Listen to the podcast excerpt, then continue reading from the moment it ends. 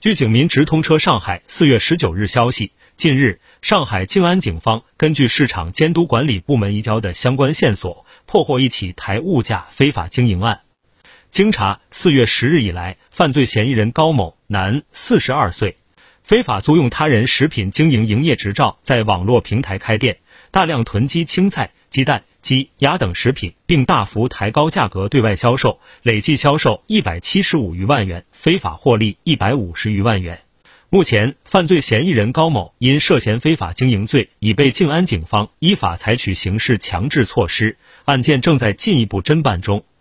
警方正告：对于利用疫情哄抬物价的违法犯罪行为，上海警方始终零容忍，将续会同有关部门严厉打击，严惩不贷。切实维护市场经济秩序安全稳定，保障市民群众的合法权益。听头条，听到新世界，持续关注最新资讯。